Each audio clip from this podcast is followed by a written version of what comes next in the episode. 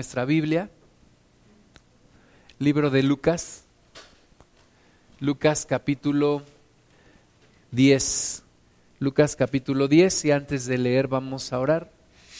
Padre Santo, en tus manos ahora ponemos este tiempo. Señor, por favor, te pedimos que tú nos hables, que despiertes nuestro corazón, Señor, y que podamos recibir tu palabra y podamos ser transformados por tu palabra. En tus manos ponemos este tiempo para gloria de tu precioso nombre. En el nombre de Jesús. Amén. Lucas capítulo 10, versículo 25. Lucas 10, 25. Conocemos este pasaje y vamos a repasarlo hoy. Lucas 10, 25 dice que había un intérprete de la ley, dice, y se levantó y dijo para probarle.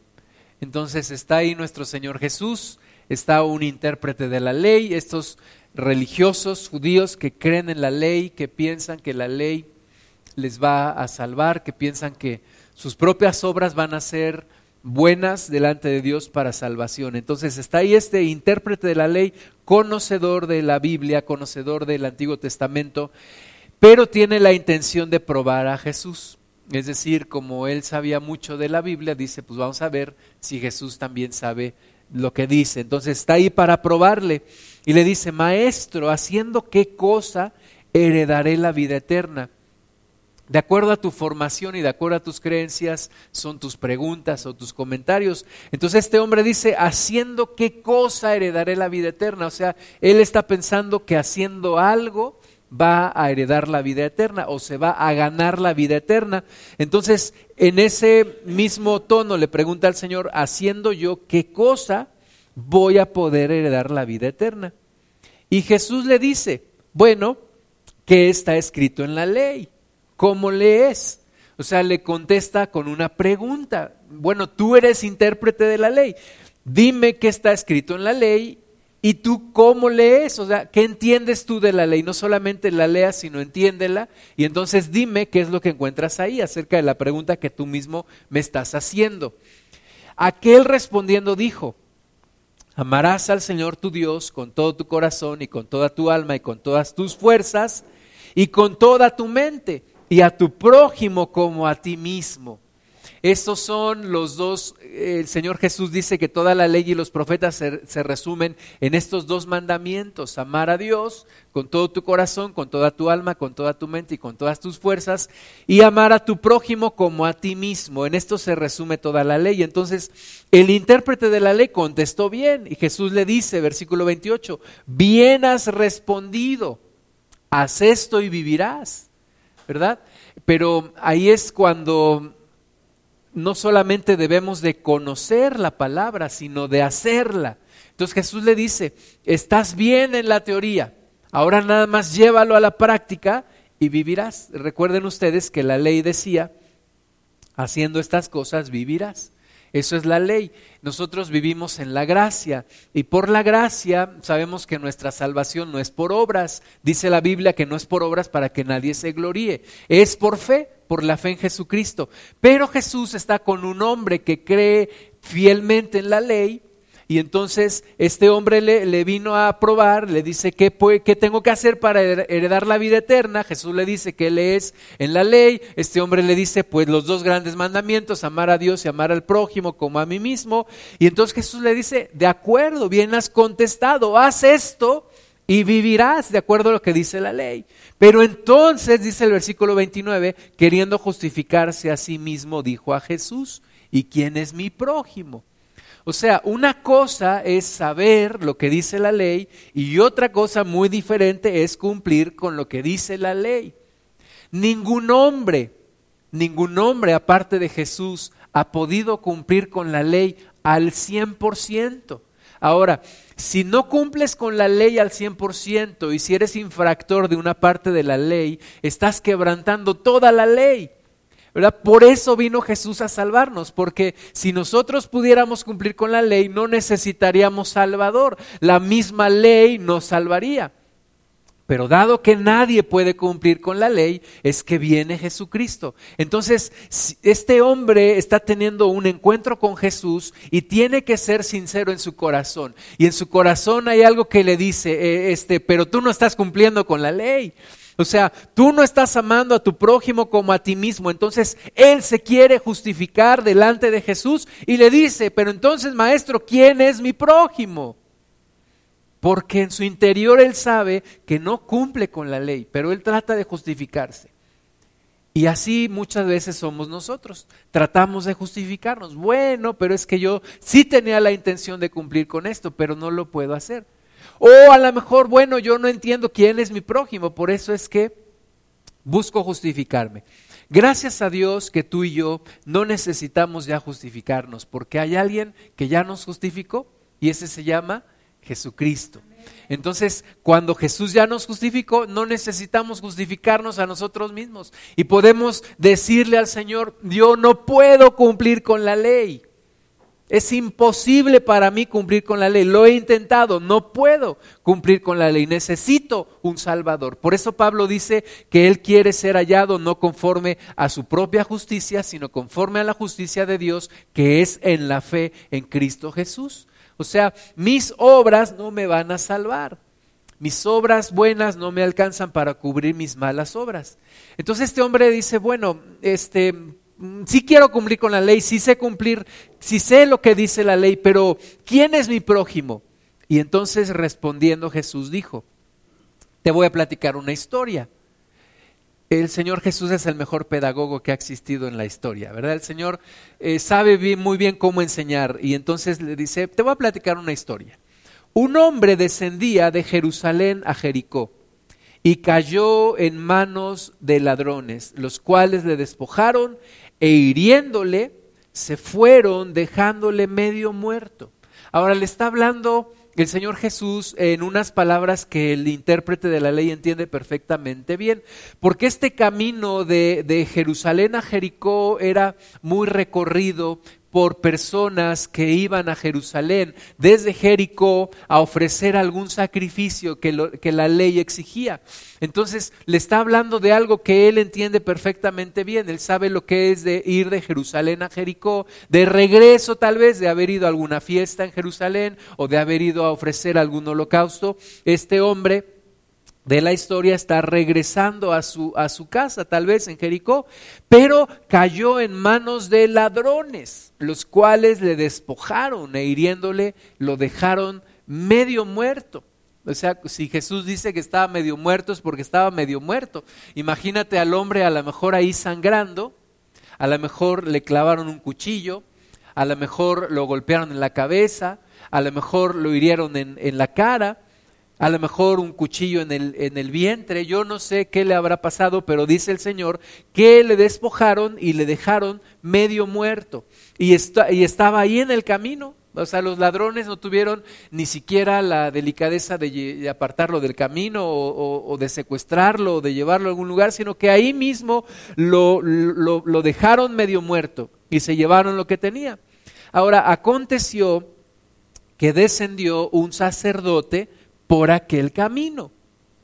Un sacerdote recorría el mismo camino. Tal vez, me quiero imaginar, a lo mejor, iba de Jericó a Jerusalén. Tal vez este sacerdote era uno de aquellos que iba a ofrecer un sacrificio, pero él lo iba a hacer. O sea, una cosa era que tú fueras, llevaras tu animal para que el sacerdote lo sacrificara, y otra cosa era el sacerdote el que realmente lo hacía. Entonces, este sacerdote también recorre ese camino, ¿verdad? No había el Waze que le decía que ahí había un herido lo recorre y entonces ve al hombre medio muerto y ¿qué hace?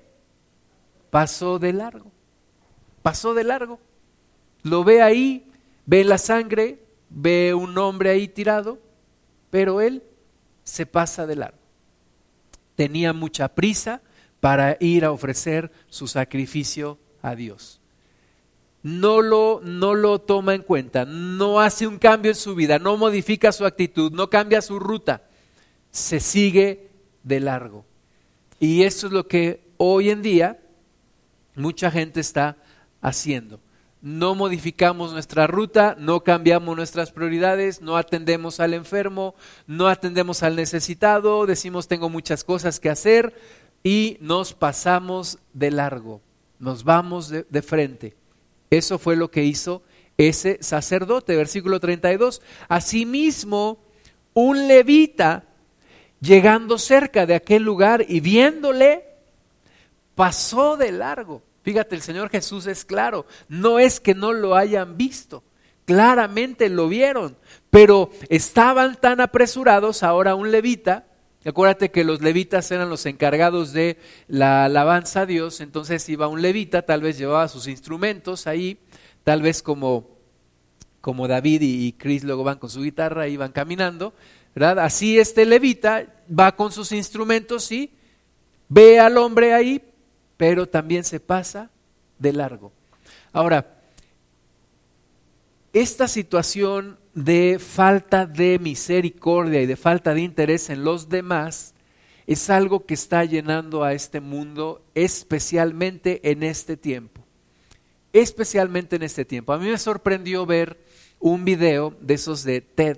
Algunos los han visto, TED, TED Talks o charlas de TED son charlas que duran entre 10, 15 minutos, máximo 20 minutos.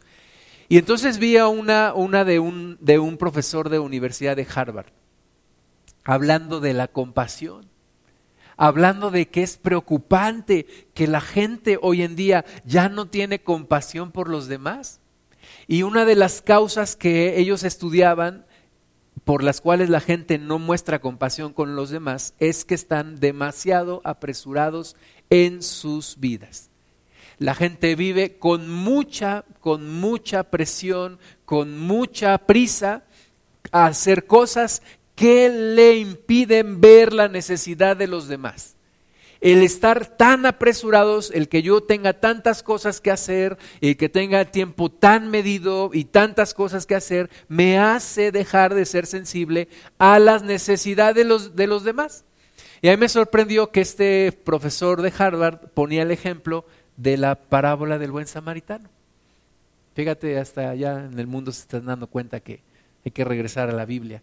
Entonces, él decía que en un seminario en Estados Unidos se hizo un experimento. Eh, les dejaron a los estudiantes preparar un ensayo sobre la parábola del buen samaritano. Y tenían que llevar su ensayo y tenían que exponerlo. Entonces, eh, ellos tenían que pasar de un edificio a otro el día de la exposición. Intencionalmente el profesor puso una persona necesitada en medio de los dos edificios. Y cuando los estudiantes corrían para ir a presentar su ensayo, ¿qué crees que hacían? El ensayo era sobre la parábola del buen samaritano. Ninguno se detuvo a ayudar a, ese, a esa persona que estaba ahí en medio de los dos edificios y estaba necesitada. Y entonces ellos confirmaron su teoría. Las prisas hacen que seamos más egoístas. Este mundo materializado, este mundo tan exigente, este mundo tan demandante, nos ha hecho cada vez más egoístas. El sacerdote, el levita, tenían cosas que hacer, como tú y yo todos los días salimos hechos la cochinilla, ¿verdad? A trabajar. Vamos, que ya se nos hizo tarde y queremos hacer todo y, y vamos con el café en la mano y, las mujeres echándose su maquillaje y todos tenemos mucha prisa. Y todos los días perdemos oportunidades de ayudar a alguien. Todos los días perdemos una oportunidad de ayudar a alguien. Versículo 33. Pero un samaritano. Ahora, le está hiriendo en el orgullo a este intérprete de la ley. Porque los los religiosos judíos odiaban a los samaritanos. ¿Por qué? Porque los samaritanos eran personas que conocían la ley, pero que habían mezclado muchas otras ideas, y entonces delante de los judíos los samaritanos eran peor que un animal. No los, no los querían ver. Entonces Jesús dice, mira, el sacerdote con todo su conocimiento, el levita con todos sus dones, no se detuvieron, pero un samaritano, un pobre samaritano, si tú lo quieres llamar así, un samaritano que iba de camino también, vino cerca de él. Aquí está la clave de todo esto. Dice que este hombre sí vino cerca de él y viéndole fue movido a misericordia. Esa es otra palabra clave. Fue movido a misericordia. Mucha gente hoy en día no es movida a misericordia. Acaban de pasar un video de unos políticos, estaban desayunando de lo mejor y había unas personas ahí, unas indígenas ahí sentadas y no les dieron ni un vaso de agua, decía el video. No les dan nada, o sea, están ahí las mujeres y, los ven, lo están viendo comer ahí de lo mejor y no les ofrece nada. Eso se llama falta de misericordia. Eso se llama falta de compasión. Ahora, este, yo creo que que no es más que un reflejo de lo que es la sociedad. Así en general está la sociedad mexicana. No, no somos movidos a misericordia. No hacemos algo por los demás. Yo siempre tenía un conflicto con mi esposa porque a mí, yo, yo siempre decía, mejor no me meto en problemas. O sea, si alguien ah, veo algo en la calle, mejor no me acerco, mejor no me meto en problemas. Y muchas veces mi esposa decía, no, vamos a hacer esto. Y decía, no, no, no, mejor no te metas en problemas. No, pero es que cómo no mira lo que está pasando. Y muchas veces nosotros así somos. Mejor no, no me meto en problemas. ¿Para qué me gano un problema? ¿Para qué le predico a esa persona que está ahí que parece que, que, se quiere aventar del puente y se quiere suicidar? Mejor no me meto en problemas. ¿Para qué le predico a esa mujer, a esa madre soltera que, que veo que está en crisis? Mejor no me meto en problemas.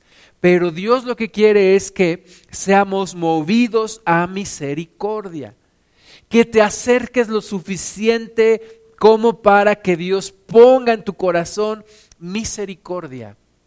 Misericordia entonces Dios quiere que seas movido a misericordia. Este samaritano, ¿verdad? Sin tanta Biblia, sin tanta ley, sin tantos dones, simplemente lo ve, fue movido a misericordia, es tocado por el Señor en su corazón y dice el versículo 34, acercándose, acercándose. Eso es lo que tenemos que hacer tú y yo, acercarnos a la necesidad, acercarnos a las personas acercarnos a lo que está pasando, ver lo que está sucediendo. Este, en, nuestra ciudad vemos mucha necesidad. Estamos viendo ya, por ejemplo, migrantes centroamericanos que están, están, pasando, pero muchos y cada vez más, dicen los, estudios, cada vez más se están quedando, ya no se van hasta Estados Unidos, ya se están quedando muchos en México. Entonces, ¿qué es lo que tengo que hacer? Acercarme, acercarme un poco. ¿Para qué? Para que sea yo movido a misericordia. Desde lejos no puedo, no puedo ser movido a misericordia, porque desde lejos no alcanzo a sentir la necesidad de la persona. Pero si me acerco un poco más, voy a ser movido a misericordia. Dicen que el expresidente de Estados Unidos, John F. Kennedy, todos los días tenía mucho contacto con la gente. Él era un presidente y por eso la gente lo quería mucho. Tenía mucho contacto con las personas. Y su esposa un día le dio un consejo. Le dijo, hoy tú vas a, ver a mucha gente y vas a pasar en medio de ellos. De hecho, así lo mataron, ¿no? Él iba pasando en medio de las personas. Y entonces le dijeron, le dijo su esposa, hoy tú vas a pasar en medio de mucha gente, yo solo te pido una cosa, camina despacio y míralos a la cara. Camina despacio y míralos a la cara para que puedas sentir su necesidad. Y eso es lo que la iglesia tiene que hacer. Tenemos que ir en medio de a donde quiera que vamos, porque vamos a muchos lados todos, todos los días, tenemos que sentir la necesidad de la gente y ser movidos a misericordia. Ser movidos a misericordia. Este hombre fue movido a misericordia y dice, acercándose, vendó sus heridas, echándoles aceite y vino y poniéndole en su cabaldura, lo llevó al mesón y cuidó de él. Fíjate, cuando eres movido a misericordia, haces algo por los demás haces algo por los demás. Y me gusta, por ejemplo, jóvenes que dicen, yo voy a estudiar tal carrera porque puedo atender esta necesidad.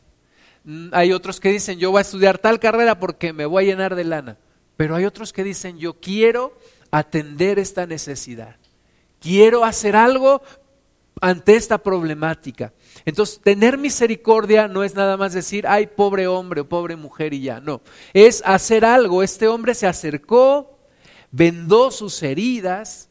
En aquel tiempo se les echaba aceite y vino para desinfectar. Entonces echó el aceite y el vino, lo vendó, lo montó en su animal y se lo llevó a un mesón y cuidó de él. ¿De quién se espera un, un comportamiento así?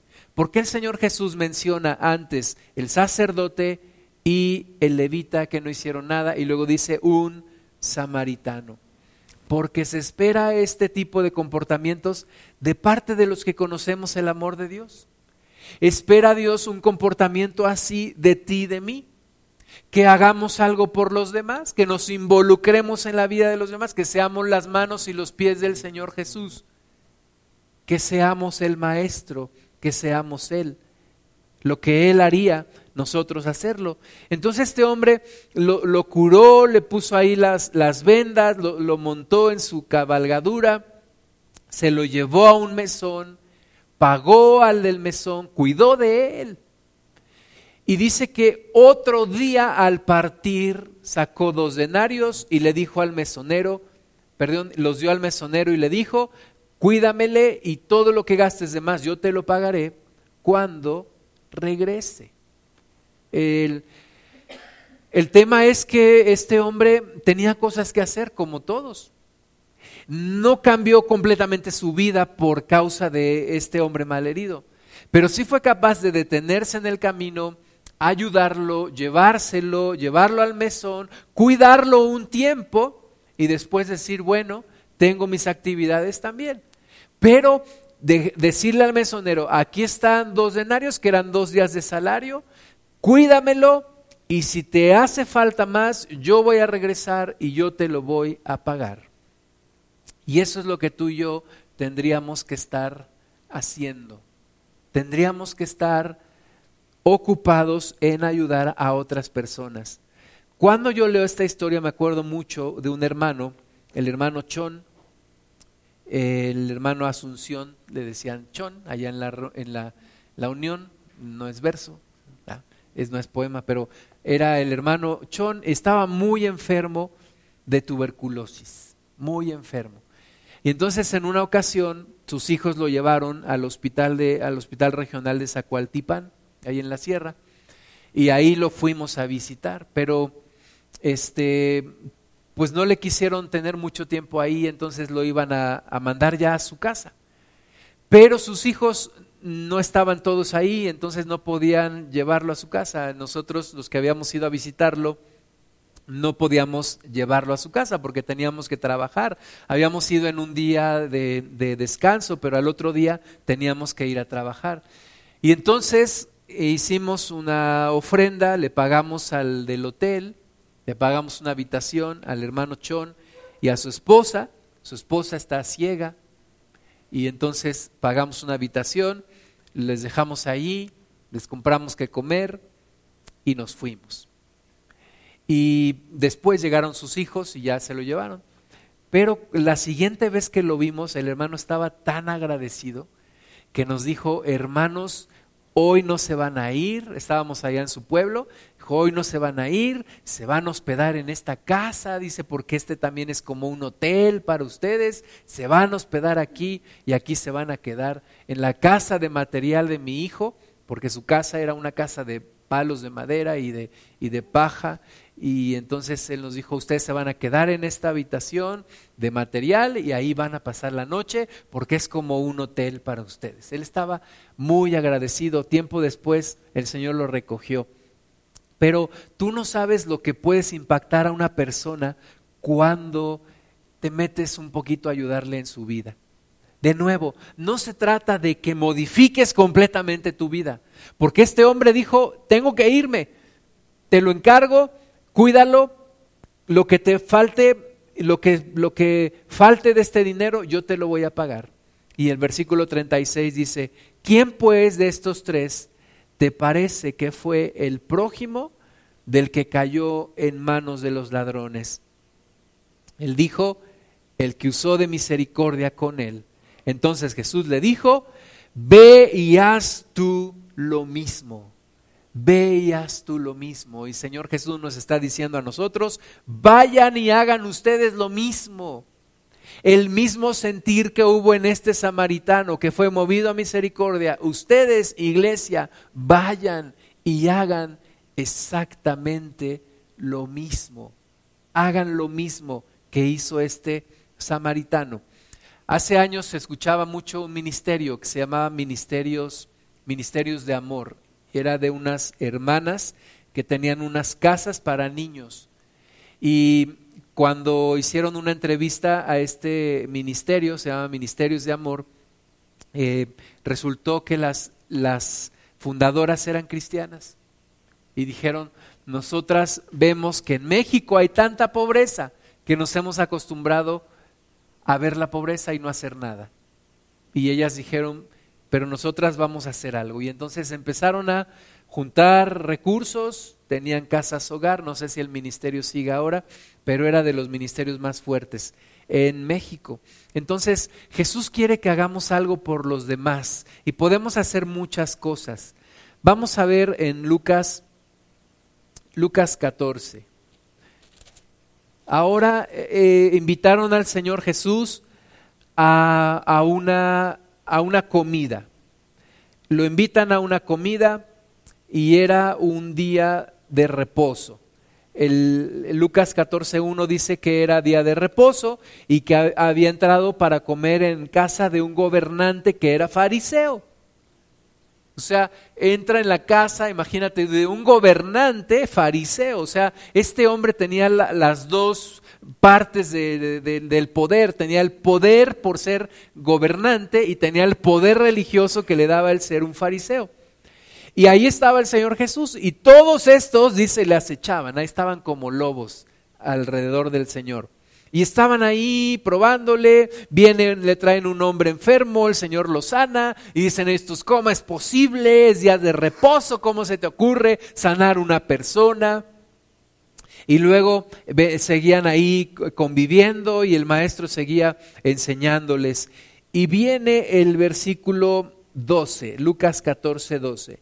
Dijo también al que le había convidado, o sea, a ese gobernante fariseo, y dice, a ver, te voy a decir una cosa.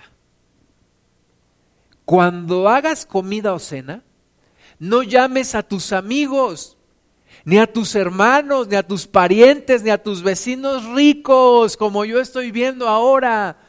Dice el Señor, a ver, ¿por qué los invitas a ellos? ¿Por qué invitas pura gente nice? Pura gente del gobierno, pura gente pudiente, puro pirurris, aquí veo, ¿verdad? Dice, no sea que ellos a su vez te vuelvan a convidar y seas recompensado. O sea, no hagas el bien a alguien que te lo puede regresar. No invites a alguien que te puede invitar también. No, no invites a alguien a tu casa pensando, ay, a ver cuándo me invita porque cocina bien rico. No, tú hazlo con alguien que no te puede regresar el favor. Versículo 13. Mas cuando hagas banquete, Llama a los pobres, a los mancos, a los cojos, a los ciegos, y serás bienaventurado, porque ellos no te pueden recompensar, pero te será recompensado en la resurrección de los justos. Entonces, hermanas y hermanos, hagamos cosas por gente que está en condiciones más difíciles que la nuestra. Hagamos cosas por personas que están en, en condiciones más emproblemadas que la nuestra. Aconsejemos a personas que tienen problemas más grandes que los nuestros. Vamos a invertir tiempo en personas que tienen crisis más grandes que las nuestras. Vamos a ayudar a gente que tiene problemas económicos más grandes que los nuestros. ¿Por qué? Porque esa gente no puede recompensarnos y entonces el que nos va a recompensar es el Señor. Eso es a lo que Jesús nos está llamando. Hay tantas personas tan necesitadas a nuestro alrededor, hay que ayudarlas. Por ejemplo, Marcos capítulo 2, Marcos 2, 1. Dice la, la Biblia que estaba el Señor Jesús en casa enseñando la palabra.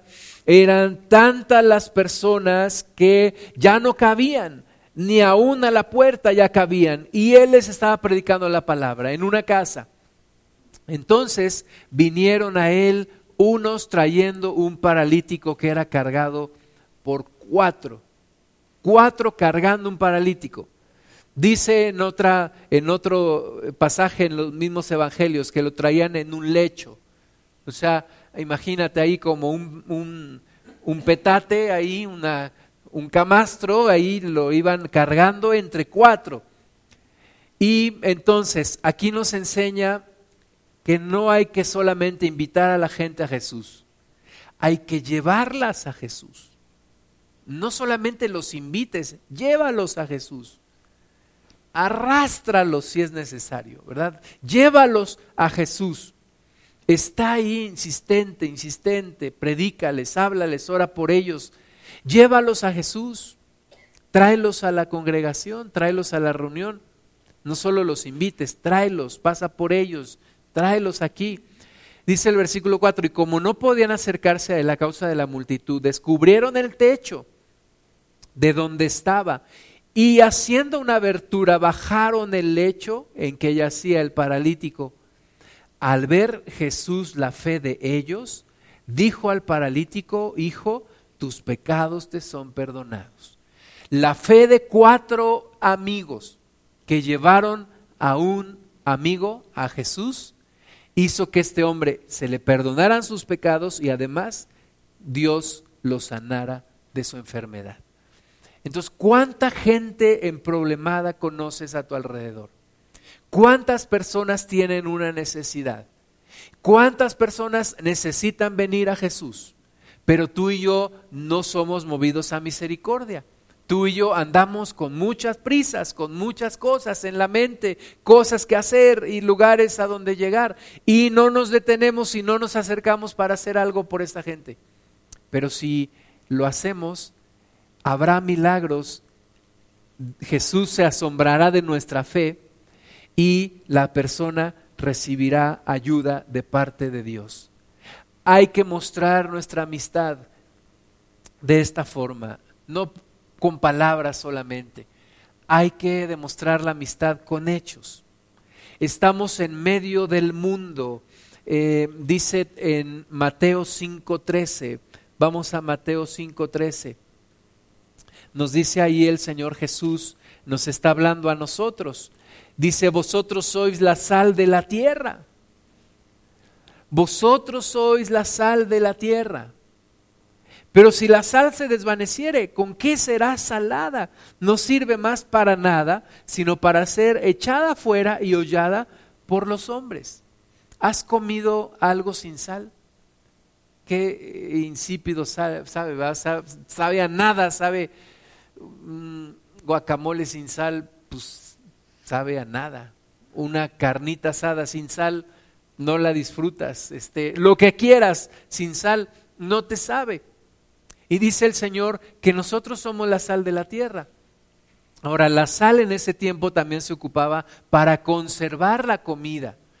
Usaban, por ejemplo, la, la, sal en la carne para que no se descompusiera.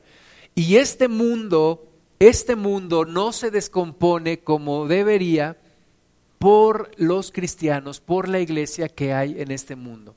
O sea, tú y yo estamos, estamos con una misión de ser la sal de la tierra la que le da sabor a esta vida, la que no permite que las cosas se descompongan, las personas que actúan diferente, las personas que no son egoístas, las personas que no sacan provecho de los demás, las personas que son capaces de recoger a un enfermo, de llevarlo al hospital, de cuidar de él, de pagar dinero. Ese tipo de personas son las que tú y yo necesitamos ser no ser como los demás en el, en el mundo. Me llama la atención ahora, pasan unas imágenes de un automóvil, no sé si las has visto allá en el universo, un automóvil Tesla en el universo con un maniquí de, astronauta. ¿Las has visto? Busca esas imágenes. ¿Por qué? Porque hay un hombre que tiene en su cabeza eh, colonizar Marte. Y digo, ay, ¿para qué pierdes tu tiempo? Pero bueno, que siga ahí gastando sus energías. Quiere colonizar Marte. Está bien, pero tantas cosas que tenemos que hacer aquí en la tierra. Tanta necesidad que tenemos aquí en la tierra. Tantas cosas que necesitamos hacer. Eso no lo va a hacer este Bill Gates, bueno, que sí tiene ahí una fundación que está ayudando en África, pero ¿quién va a hacer todo eso? Somos nosotros. Somos nosotros los que lo tenemos que hacer. Ten misericordia de la gente que está necesitada. Yo le doy gracias a Dios porque hubo una persona que tuvo la misericordia para acercarse a mí y predicarme la palabra. Cuando que había muchas personas a mi alrededor que simplemente pasaban, me veían en mis miserias y se iban. Pero este hombre fue movido a misericordia, invirtió tres años de su vida predicándome la palabra, hablándome, orando por mí, explicándome, buscándome, animándome. Y finalmente pude conocer a Cristo. Por eso tú y yo somos la sal de la tierra. Si no le predicamos a las personas, ¿quién lo hará? Nadie. Si no le hablamos a las personas, ¿quién lo hará? Nadie. Si no ayudamos a los demás, ¿quién lo hará? Alguien que se quiera aprovechar de ellas o de ellos.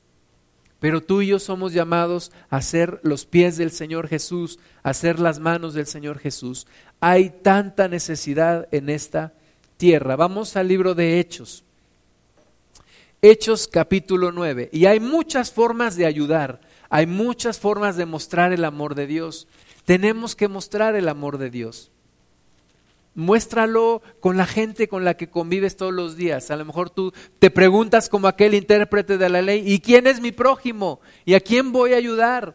Tienes tantas oportunidades ahí a tu alrededor para ayudar a personas. Hechos 9, 23 nos habla de un hombre llamado Saulo de Tarso.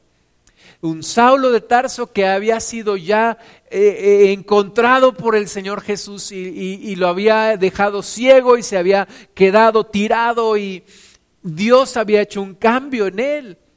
Dios lo detuvo, Jesús lo detuvo y cambió su corazón y en Saulo ya había una convicción por Jesús y empezó a predicar la palabra y empezó a hablar con los judíos y eso hizo que los judíos, dice el versículo 23 de Hechos 9, lo querían matar. Pero sus acechanzas llegaron a conocimiento de Saulo y ellos guardaban las puertas de día y de noche para matarlo. Entonces los discípulos tomándole de noche le bajaron por el muro, descolgándole en una canasta. Cuando llegó a Jerusalén, trataba de juntarse con los discípulos, pero todos le tenían miedo, no creyendo que fuese discípulo. Y estás en medio de dos mundos, ¿verdad? Por una parte, los que eran tuyos, los judíos, los religiosos, de los cuales tú eras, ya no te quieren, te quieren matar porque te consideran un traidor. Porque ahora el que perseguías lo predicas, lo promueves y entonces lo quieren matar. Pero los cristianos con los que ahora se quiere juntar, pues no le creen. Dice, este, este nada más está aquí para matarnos. Y entonces se queda solo el, el pobre Saulo. Está ahí milando como el chinito para los dos lados, ¿verdad?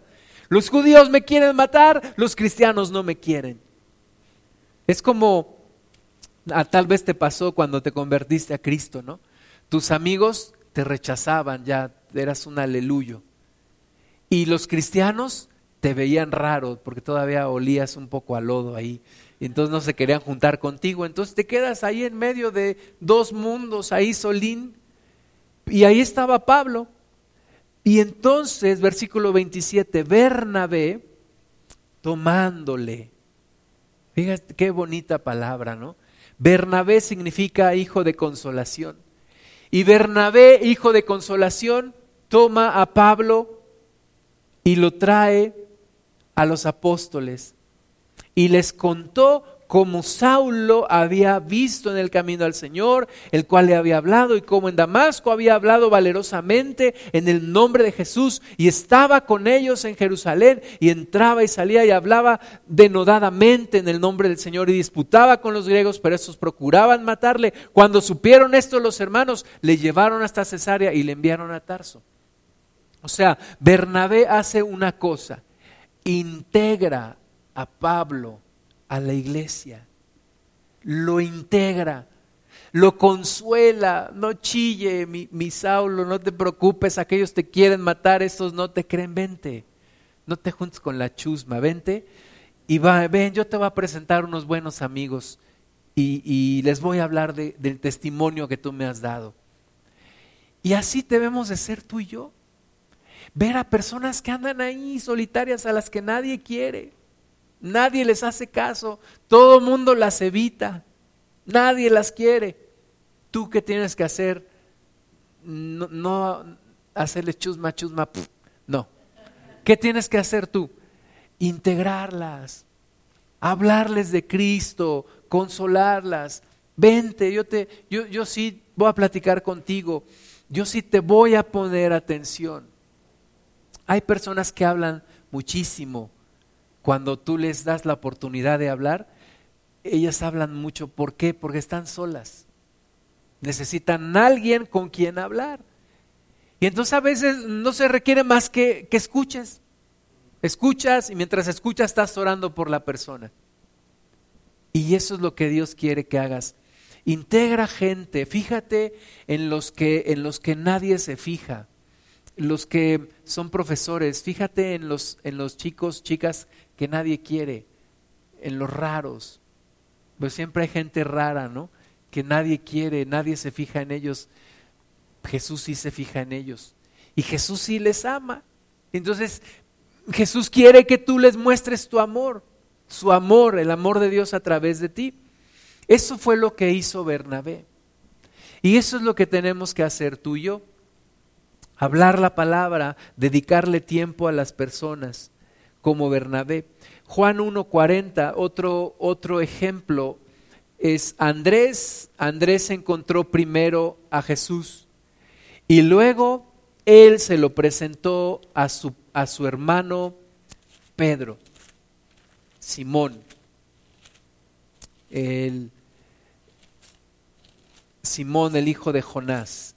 Juan 1, 40 dice, Andrés era hermano de Simón Pedro, era uno de los dos que habían oído a Juan y habían seguido a Jesús. Este halló primero a su hermano Simón y le dijo, hemos hallado al Mesías, que traducido es el Cristo. ¿Cómo se lo habrá platicado Andrés? Que lo convence para llevarlo a Jesús. Y tú sabes cómo era Pedro. La Biblia nos dice cómo era, de haber sido bien terco, ¿verdad? ¿De qué, qué me estás diciendo? No me hagas perder mi tiempo. No, no, no, no, no, hermano. Te quiero decir verdaderamente, encontramos al Mesías, lo tienes que conocer, hermano. No, no, no me vengas con cosas. Hermano, por favor, esta vez hazme caso, por una vez en tu vida, hazme caso. Tanto le estuvo insistiendo, versículo 42, le trajo a Jesús lo trajo a Jesús y eso es lo que tú y yo tenemos que hacer con las personas. Traerles a Jesús, llevarles a Jesús.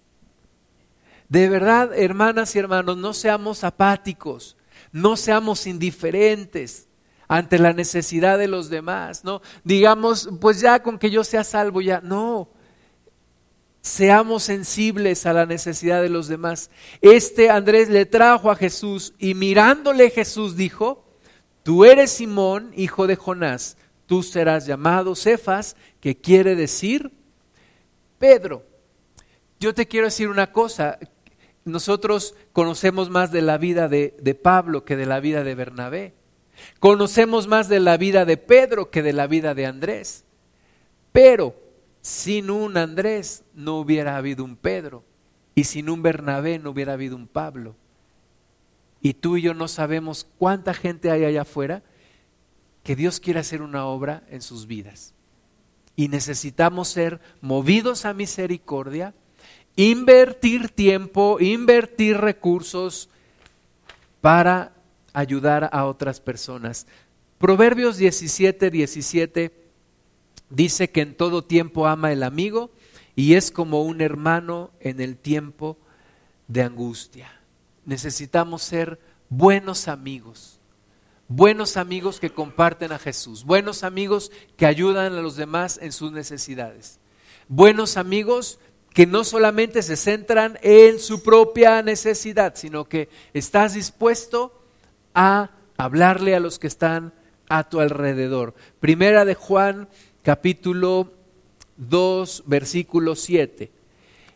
Esta es la ley que ahora rige nuestras vidas, ¿verdad? Nosotros no somos salvos por ley, somos salvos por la fe, dice la Biblia, para que nadie se gloríe, pero sí hay leyes que aplican en nuestra vida y este es un nuevo mandamiento que Dios nos ha dado. Primera de Juan 2, 7. Hermanos, no os escribo mandamiento nuevo, sino el mandamiento antiguo que habéis tenido desde el principio. Este mandamiento antiguo es la palabra que habéis oído desde el principio. Sin embargo, os escribo un mandamiento nuevo que es verdadero en él y en vosotros. Tú dices, o sea, ¿cómo? ¿Es nuevo o no es nuevo? Primero dice, no se escribe un mandamiento nuevo y luego dice, se escribe un mandamiento nuevo. ¿Por qué? Porque tú y yo estamos llamados a ver la vida con nuevos ojos. Eh, para mí, antes de conocer a Cristo, amor era, era equivalente a, a erotismo. O sea, para mí amor era una relación entre un hombre y una mujer. Y cuando yo conocí a Cristo, yo entendí que el amor no es eso. El amor es algo diferente, es un compromiso, es dar la vida por otra persona. Puede ser que sea tu esposa o tu esposo, o puede ser que sea un hermano, o puede ser que sea tu padre, o puede ser un amigo, o puede ser una amiga, mujer. No es necesariamente y no es símbolo de erotismo. Y, dice por eso aquí hay un nuevo mandamiento que tienes que entender. Y dice el versículo 8, sin embargo se escribe un nuevo mandamiento que es verdadero en él y en vosotros porque las tinieblas van pasando y la luz verdadera ya alumbra. La, la, luz de Cristo que alumbra en tu vida hace que esto sea un nuevo mandamiento y que veas las cosas de manera diferente. El que dice que está en luz y aborrece a su hermano está todavía en tinieblas. El que ama a su hermano permanece en la luz y en él no hay tropiezo. Pero el que aborrece a su hermano está en tinieblas y anda en tinieblas y no sabe a dónde va porque las tinieblas le han cegado los ojos. Entonces necesitamos ver la vida con nuevos ojos, con estos ojos del entendimiento de Dios. Primera de Juan 4:20. Si alguno dice, yo amo a Dios y aborrece a su hermano, es mentiroso. Un autor lo pone de esta forma. Imagínate, si tú eres casado, varón, que viene un amigo contigo y te dice, me caes muy bien, pero detesto a tu esposa. O sea que ni la traigas, ¿verdad? Así muchas veces somos con Jesús, decimos, oye Jesús, tú me caes muy bien, pero tu iglesia es una hipócrita. No. Dice aquí que si hemos conocido y hemos creído en el amor de Dios, no podemos aborrecer a nuestro hermano. Si yo digo que amo a Dios y aborrezco a mi hermano, soy mentiroso. Pues el que no ama a su hermano, a quien ha visto, ¿cómo puede amar a Dios a quien no ha visto? Y nosotros tenemos este mandamiento de Él el que ama a Dios, ame también a su hermano. Y entonces aquí te puedes justificar como el intérprete de la ley decir, pero ¿quién es mi hermano? No, ama a la gente que está a tu alrededor. Si amas a Dios, ama a los que están a tu alrededor. Haz algo por los que están a tu alrededor. Ahora, la gente ahora tiene el concepto de amor, ¿no? Y amor simplemente dice, ay, yo amo los animales, yo amo la naturaleza, yo amo los pajaritos. Bueno, sí, pero haz algo, ¿no? O sea, ahora la gente ama más un perro que un hombre. Y, hay más obras para cuidar perros que para rescatar gente de la calle. Entonces, hay que ser congruentes con lo que creemos y el que ama a Dios ame también, dice aquí, a su hermano. Por último, Proverbios 11:24. Proverbios 11:24. Estamos viviendo un tiempo de mucho egoísmo, mucho egoísmo. Egoísmo al por mayor. ¿Y quién es la sal de la tierra? La iglesia. ¿Y quién es la luz del mundo? La iglesia. ¿Y quién tiene que mostrar un fruto diferente? La iglesia. La iglesia tiene que mostrar algo diferente. Proverbios 11:24. Hay quienes reparten y les es añadido más. Y hay quienes retienen más de lo que es justo, pero vienen a pobreza. El alma generosa será prosperada y el que saciare, él también será saciado. Entre más das, Dios más te da a ti. Entre más sacias, Dios te saciará a ti. Entre más te ocupes de la necesidad de los demás, Dios no te va a dejar a ti. Dios es fiel y no te va a abandonar. Lo puedes comprobar en tu propia vida. Entonces, hermanas y hermanos, ahí está el llamado. Seamos movidos a misericordia. Vamos a ponernos de pie y vamos a orar. Eh, dicen los estudiosos que en promedio cada persona tiene 10 personas en quien puede influir y compartirle a Cristo. Diez personas a quien tú puedes ayudar a conocer a Jesús. Diez personas a quien tú les puedes predicar el Evangelio. Y hay que hacerlo ya. Hay que hacerlo ya. Predícale a la gente, háblale de Cristo. No dejes que las personas sigan viviendo como están sin que tú les ayudes. Invierte tiempo, invierte recursos, invierte en ellas.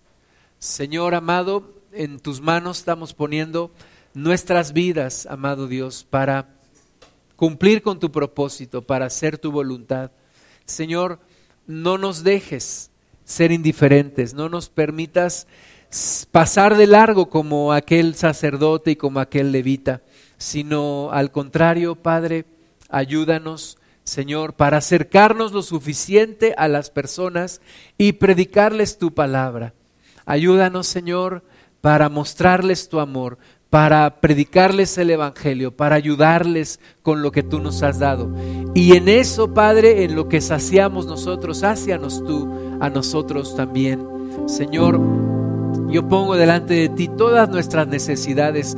No permitas que entre un pensamiento egoísta que nos impida ayudar a otros y cerrarnos a la bendición, sino que al contrario, Señor, podamos dar, podamos bendecir, podamos pasar tiempo con otras personas, ayudarles, enseñarles la palabra, predicarles de ti, darles testimonio, integrarlos a la iglesia como hizo Bernabé con Pablo, presentarles a Cristo como hizo Andrés con su hermano Simón.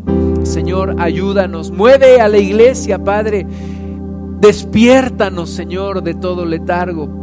Líbranos de todo egoísmo y ayúdanos, Señor, para hacer tu voluntad.